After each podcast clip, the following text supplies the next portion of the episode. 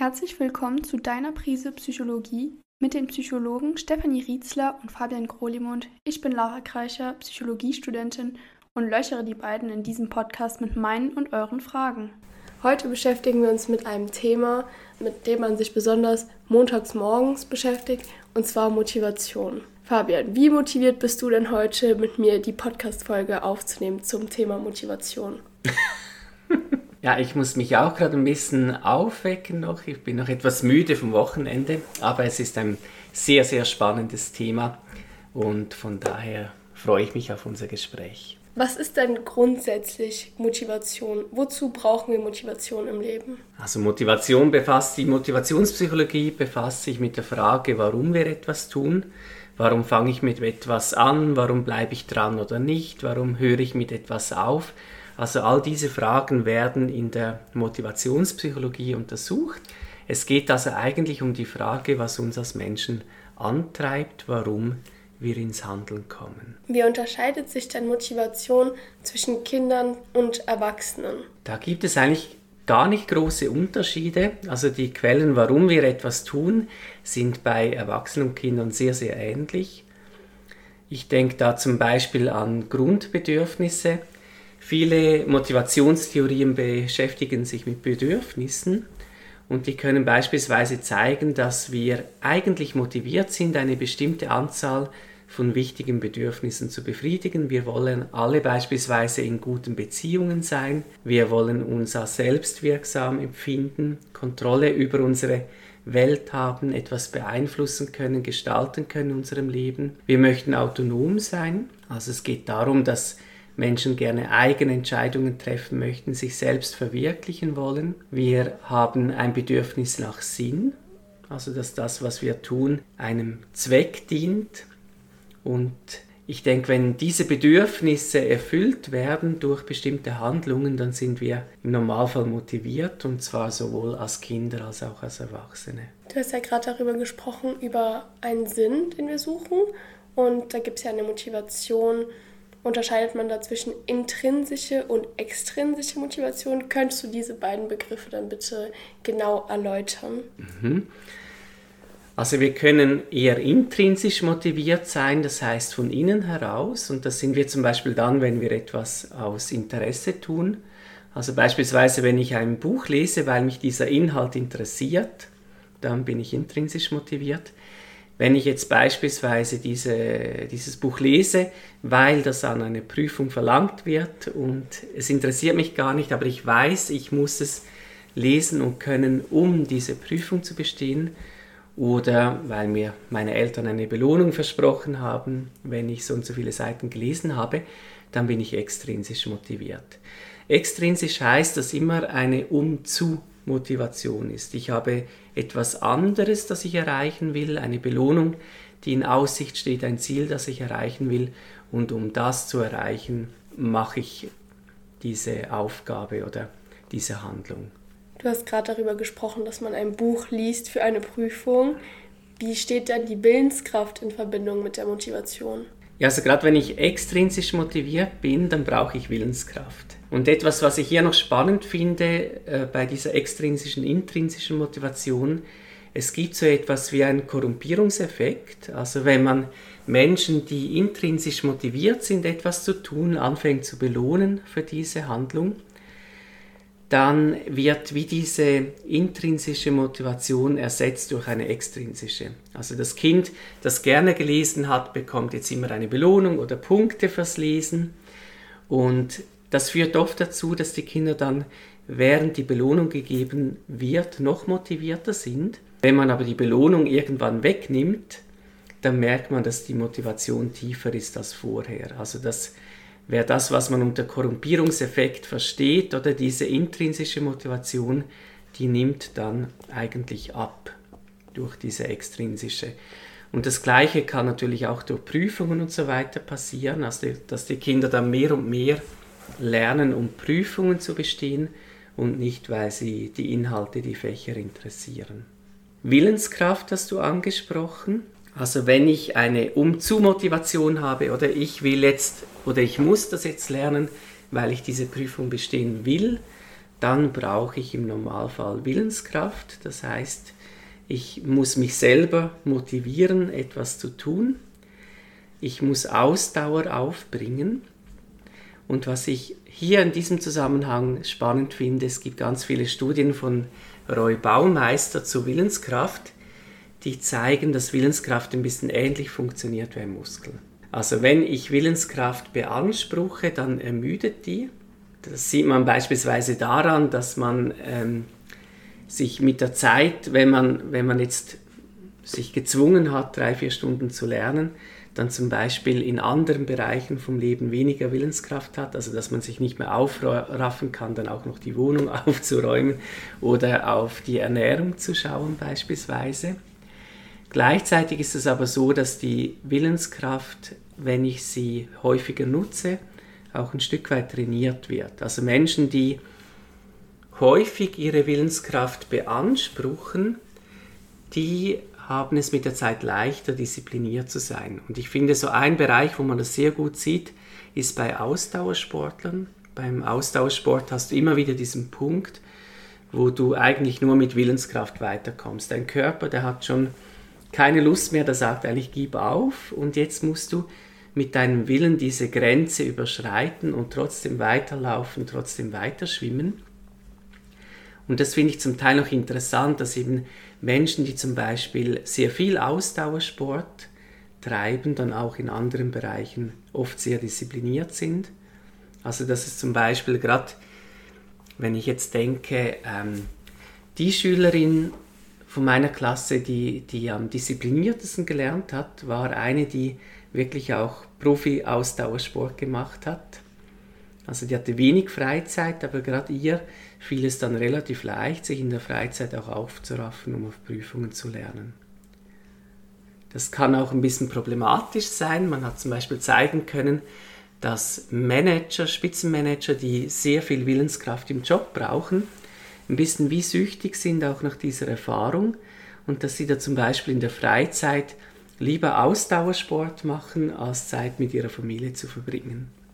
Also sie mögen das oder dieses Gefühl, Grenzen zu überwinden, immer wieder diese Willenskraft herauszufordern. Du hast gerade über Führungskräfte gesprochen. In welchem Zusammenhang brauchen Führungskräfte dann Motivation in ihrem Alltag? Also ich denke, für Führungskräfte das können auch Lehrkräfte sein, die eigentlich Führungskräfte sind für Kinder. Das können wir als Eltern sein, die auch ein Stück weit Führung bieten für unsere Kinder. Als Führungskraft ist Motivation ein sehr wichtiger Punkt, also dass ich Bescheid weiß darüber, was Menschen motiviert und dass ich Bedingungen schaffen kann, die motivierend sind. Was kann man dann beispielsweise machen, wenn eine Person nicht motiviert ist? Sagen wir mal, die Schülerin ist keine Ausdauerläuferin. Was macht man dann, um sie zu motivieren, dass sie mehr lernt? Ja, also ich finde es immer sehr wichtig, dass man, wenn man jemanden motivieren möchte von außen, geht es eigentlich darum, dass man sich mit der Innenwelt der anderen Person vertraut macht. Und ich finde da diese Bedürfnisbrille sehr spannend. Also beispielsweise, dass wir uns in eine Schülerin, eine Mitarbeiterin hineinversetzen und zum Beispiel überlegen, wie sieht es denn aus mit ihrem Bedürfnis nach Selbstwirksamkeit? Das Bedürfnis nach Selbstwirksamkeit würde bedeuten, dass ich merke, ich kann aus eigener Anstrengung heraus etwas erreichen, ich kann meine Umwelt gestalten und vielleicht merken wir dann, aha, diese Schülerin, die, die hat abgehängt, die hat gar keine Chance. Also die merkt zum Beispiel in der Schule, egal wie sehr ich mich anstrenge, ich kann sowieso die Ziele nicht erreichen. Und dann ist es logisch, dass sie nicht motiviert ist. Oder das heißt, da müssten wir zum Beispiel ihr Aufgaben geben, wo sie merkt, aha, wenn ich mich bemühe, dann kann ich die auch lösen.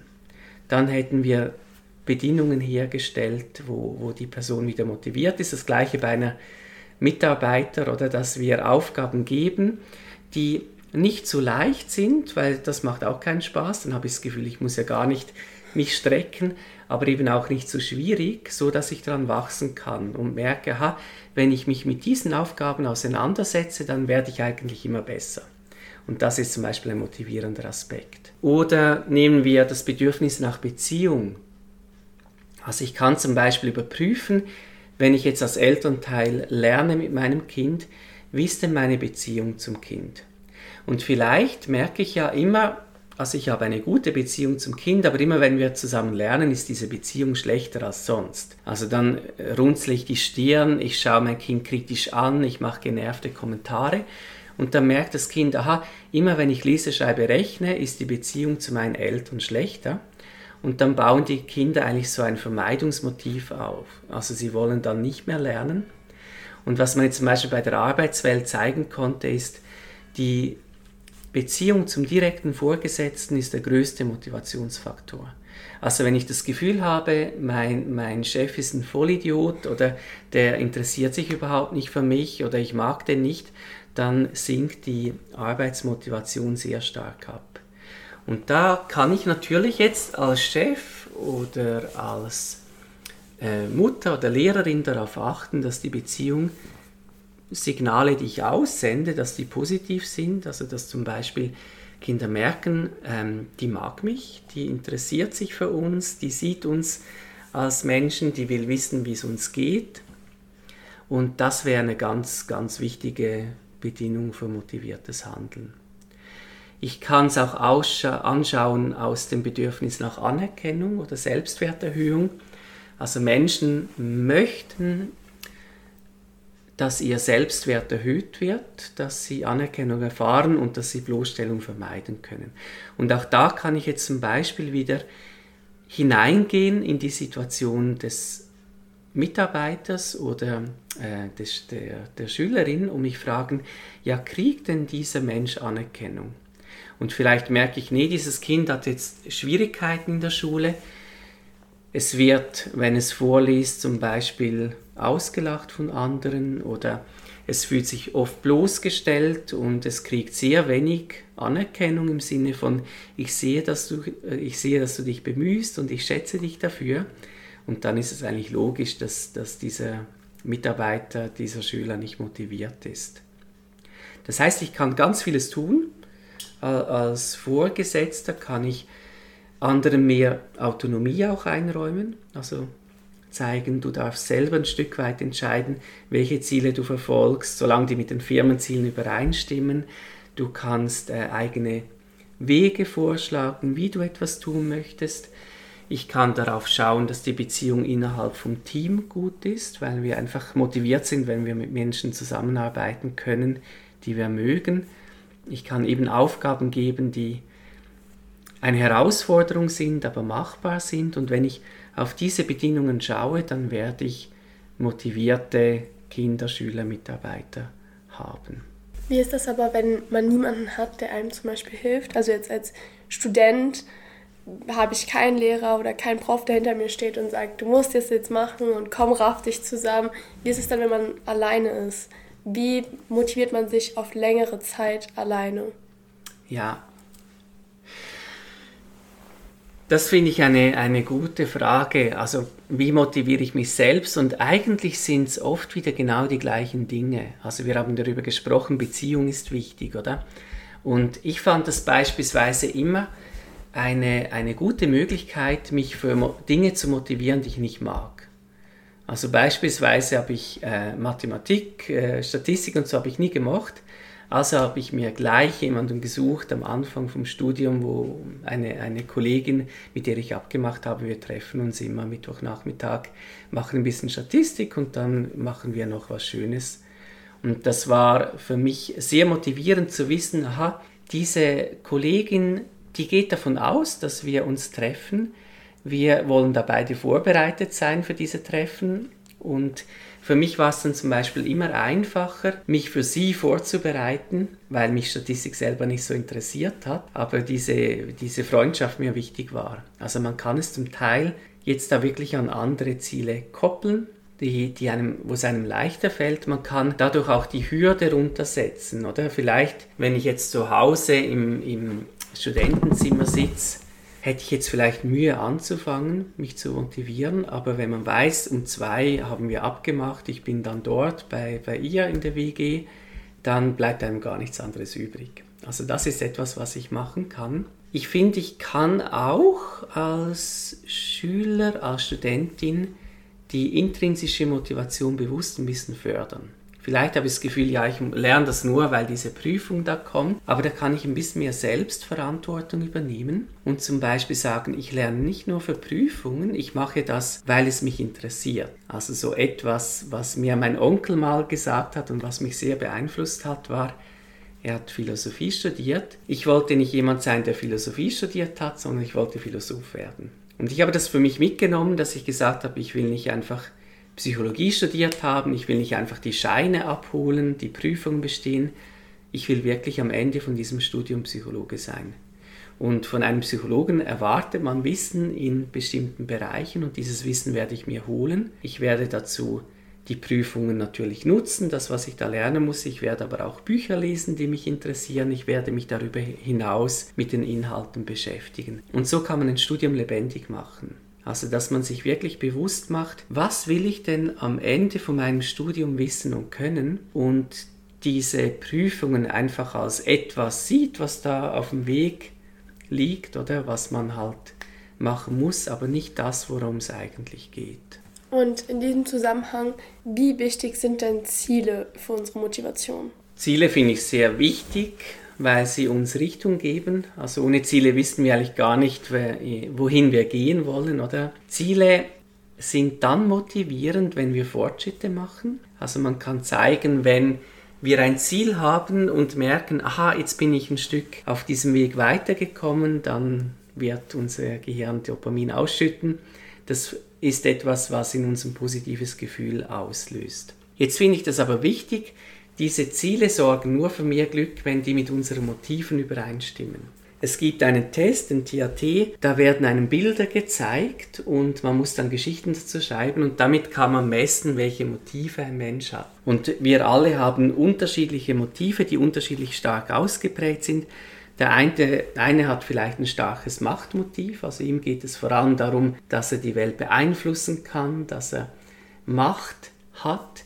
Jemand anders ist anschlussmotiviert, also ihm geht es vor allem um gute Beziehungen, Freundschaften. Ein dritter ist leistungsmotiviert, er möchte sich selber übertreffen. Und was ein Forscherteam jetzt gemacht hat, sie haben diese impliziten Motive gemessen und haben dann Studierende gebeten, ihre Ziele zu nennen, die sie momentan verfolgen und haben dann geschaut, wie gut stimmt das übereinander. Und die Zahl 1 würde zum Beispiel heißen, das explizit genannte Ziel und die implizite Motivation stimmt perfekt miteinander überein. Minus 1 würde heißen, es ist genau das Gegenteil. Und was Sie jetzt gemacht haben, ist, Sie haben geschaut, wie ähm, gut gelingt es den Studierenden, diese Ziele zu erreichen und wie glücklich sind sie? Und bei denen, die, wo das gut übereingestimmt hat, die wurden eigentlich umso glücklicher, je mehr sie bei diesen Zielen vorangekommen sind und die anderen wurden umso unglücklicher. Das Spannende finde ich hier, dass es also durchaus vorkommt, dass wir Ziele verfolgen, die, die uns unglücklich machen.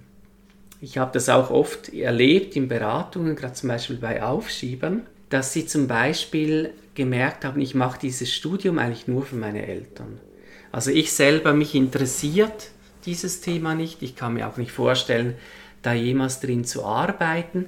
Die, der einzige Grund, warum ich weitermache, ist, weil ich schon angefangen habe. Und der Grund, warum ich angefangen habe, war eigentlich, weil meine Eltern das wollten und mich dazu gedrängt haben. Und das ist dann sehr schwierig, oder? Weil ich bin dann nicht motiviert, dieses Ziel zu verfolgen und auch wenn ich es verfolge und vorankomme, macht es mich nicht glücklich. Und ich denke, das ist so ein ganz wichtiger Punkt. Also dieses Ziel, das ich mir vorgenommen habe, passt das wirklich zu mir? Merke ich, dass ich mich gut fühle, wenn ich daran arbeite? Eine andere Möglichkeit könnte, Möglichkeit könnte zum Beispiel sein, ich bin sehr anschlussmotiviert also für mich sind Beziehungen sehr wichtig. Ich fühle mich lebendig mit anderen Menschen. Und jetzt habe ich mir eben aber das Ziel gesetzt, ich will diese Prüfung bestehen. Und jetzt fange ich an, weil ich denke, dass das so sein muss, mich zu isolieren. Also ich, ich hocke, ich sitze den ganzen Tag allein in der Bibliothek. Ich sage alle sozialen Treffen ab, ähm, weil ich das Gefühl habe, ich muss immer lernen, oder? Und dann schiebe ich eigentlich ein ganz wichtiges Motiv, etwas, was mir Energie und Kraft gibt, auf die Seite. Und dann werde ich zum Beispiel merken, dass ich mit der Zeit immer weniger Energie habe um wirklich ans Lernen ranzugehen. Und da wäre auch wieder der Punkt, dass ich weiß, wie ich gestrickt bin, was mir wichtig ist und dass ich dann zum Beispiel sagen kann, ich bin ein Beziehungsmensch und auf der einen Seite darf ich nicht einfach diese sozialen Kontakte vernachlässigen in diesen Prüfungszeiten und es wäre vielleicht eben auch gut, wenn ich das Soziale und das Lernen verbinde. Also ich hatte da beispielsweise zwei ganz schöne Erlebnisse. Wir hatten eine sehr tolle Klasse im, im Gimmi in den letzten Jahren in Solothurn. Und wir haben zum Beispiel für die Biologie-Matura und die Geografie-Matura, für die Geografie-Matura sind wir im Winter zusammen in, in eine Wohnung gegangen zum Skifahren. Und dann sind wir immer, am Morgen haben wir gelernt, am Nachmittag sind wir Skifahren gegangen und am Abend haben wir gequatscht. Und ähm, für die Biologieprüfung sind wir im Sommer einfach mehr als die Hälfte der Klasse in einer Alphütte haben wir so eine Alphütte, eine Kollegin hatte da Zugang und dann haben wir wirklich auch einfach den Tag durch zusammen Biologie gelernt, dann kleine Wanderungen gemacht, ähm, am Abend Lagerfeuer und bis spät noch gequatscht und das waren so ganz schöne, intensive Erlebnisse und ich habe das für mich mitgenommen. Für mich ähm, ist es auch heute so, dass, dass die Menschen, mit denen ich zusammenarbeite, sind Freunde. Also das gehört für mich dazu und das ist ein ganz wichtiger Anteil von dem, was mich an der Arbeit motiviert, dass ich weiß, das ist der Ort, also viele sagen das ja, das finde ich so eine völlig bescheuerte Idee, die Arbeitsbeziehungen sollten nicht so nah sein. Aber ich finde genau das das Schöne, dass ich mit, mit, mit Freunden zusammen etwas auf die Beine stellen kann, was mir Spaß macht und was sinnvoll ist. Und dann hat man eigentlich perfekte Motivationsbedingungen.